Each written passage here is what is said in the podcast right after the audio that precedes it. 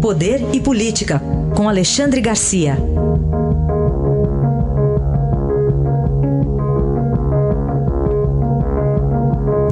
Alexandre, bom dia. Bom dia, Heisen. Bom, vamos começar falando da crise ainda na Venezuela. Que avaliação dá para fazer, Alexandre, dessas primeiras horas? Será que o Guaidó apostou alto aí no apoio militar?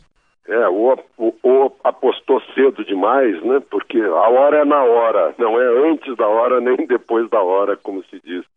Pode ser, é aí é um assunto é, estratégico, né? Na decisão de quando aplicar a tática. Mas está é, indefinida a situação, né? Eu, eu, vejo que blindados lá na rua da polícia muita gente noticiou que era do exército, eram da polícia, ah, que, que enfim, estavam defendendo o Maduro. O, os generais, não só Maduro tem a confiança dos generais, mas os generais ainda têm mando na tropa. Essa, essa é a questão. No momento que a tropa não obedecer mais a esses generais que, que participam com Maduro das negociatas e sabem que, que não, não vão ter perdão se, se Maduro cair, né? E enquanto houver esse link entre a tropa e esses generais, fica difícil. Né? Fica difícil porque eles detêm aí o. Eh, não detêm o monopólio da arma, porque as milícias estão na rua também a favor de Maduro. Agora, qual, qual o, o reflexo aqui dentro do Brasil para isso? Eu acho que tanto Maduro quanto Chaves prestaram um desserviço aos brasileiros que têm as mesmas ideias políticas e ideológicas. Né? Porque logo ali na fronteira norte demonstraram aos brasileiros todos que isso não dá certo. E para confirmar essa ligação, Gleisi Hoffmann, a presidente do PT, né, insiste no apoio. Foi apoiar pessoalmente, agora apoia por notas, mostrando que há sim ligação da ideia que não deu certo no vizinho do norte com as ideias que são pregadas aqui no Brasil. Eu acho que essa é a primeira lição que, que se tem da crise venezuelana em relação ao seu vizinho do Sul, o nosso Brasil. E a gente vai continuar acompanhando, certamente vai voltar a ser tema de outras conversas aqui com o Alexandre, a situação na Venezuela. Alexandre, nossos assuntos internos aqui, o presidente Bolsonaro assinou a medida provisória da liberdade econômica, né? Pois olha, eu acho, eu estou aqui em Brasília há 43 anos, o que eu vi semelhante a isso foi o Plano Real. Né? É, eu acho que isso aí é um, um divisor de águas. É, certamente, para mim, a notícia mais importante do dia de ontem, essa medida provisória. Né?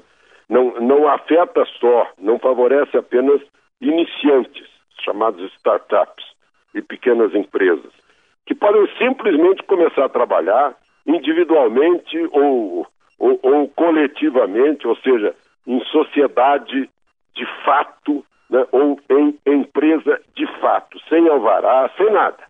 Vai produzindo, cobra o que quiser, desde que não seja risco sanitário, não seja risco para a segurança, obedeça o, o, o, código de posturas municipais, né, obedeça às leis trabalhistas, né, mas sem restrição de horário, uh, enfim, no, período em que precisa uh, testar o seu, o, o, o seu, uh, o seu produto né, ou a sua maneira de trabalhar. É um estímulo à criatividade, à modernização, à inovação, né, liberdade de pactuar, de substituir a papelada por digitalização, inclusive as sociedades anônimas são beneficiadas por simplificação de seus processos junto à, à Comissão de Valores Imobiliários. Né? Fica, eh, tem um, um, um, sistema de que, uh, se não houver má fé comprovada, inclusive a justiça tem que, tem que ser uh, leniente com, com, com alguma coisa. Né?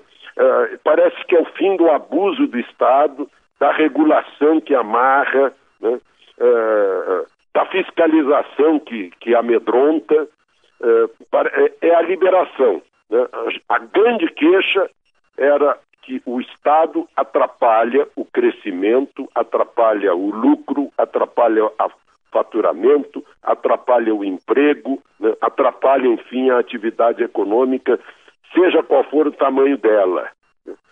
E agora parece que retira essa pressão do Estado, esse, essa bola de ferro amarrada no calcanhar dos, uh, dos empresários. Claro, como tudo, temos que ver funcionar. Né?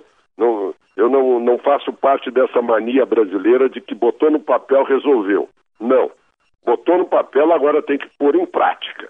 Vamos ver na prática como vai funcionar. É isso. Aliás, Quais todo... os resultados, principalmente. É isso. Aliás, todo esse seu raciocínio que eu acompanhei me fez lembrar do ministro Hélio Beltrão também, da desburocratização. Exatamente. É. Exatamente. Eu acompanhei Hélio Beltrão de perto. Né? Ele, de vez em quando, confidenciava coisas comigo. Ele, ele inclusive, dizia né, que, que a, a burocracia uh, tem, tem os seus anticorpos. Ela vai resistir. Né? Porque isso significa que muita atividade de Estado vai ficar obsoleta. Né? Não, a pessoa não vai ter mais motivo para exigir carimbos e papéis e, e certificados e atestados, né? E vai acabar sobrando, vai ter que fazer outra coisa.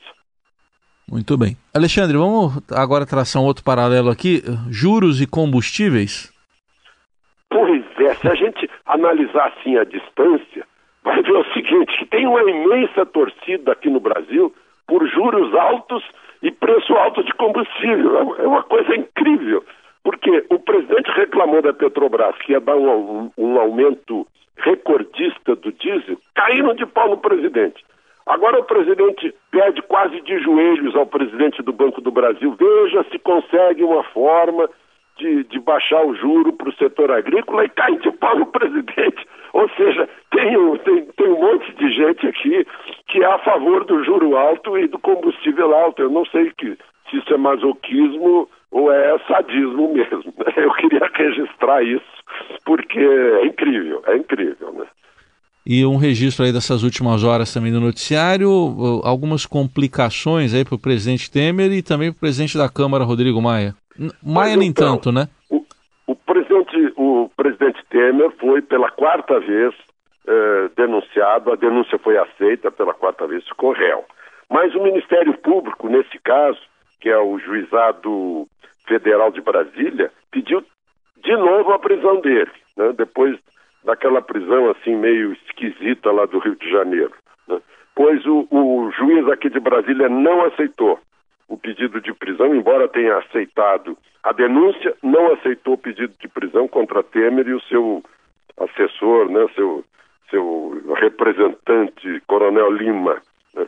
E, por outro lado, a, a pedido da Procuradora-Geral da República, Raquel Doge, o ministro relator da Lava Jato, Luiz Edson Fachin, arquivou simplesmente. Já Raquel Doge disse: olha, esse, essa investigação aqui é inútil pode botar na gaveta, pode botar no lixo. É uma investigação envolvendo na Lava Jato o presidente da Câmara, Rodrigo Maia, e o ex-presidente do Senado, Renan Calheiros. Uma a menos para os dois. Aí está, Alexandre Garcia com análise política nesta quarta-feira, feriado de 1 de maio. Obrigado, Alexandre. Até amanhã. Até amanhã.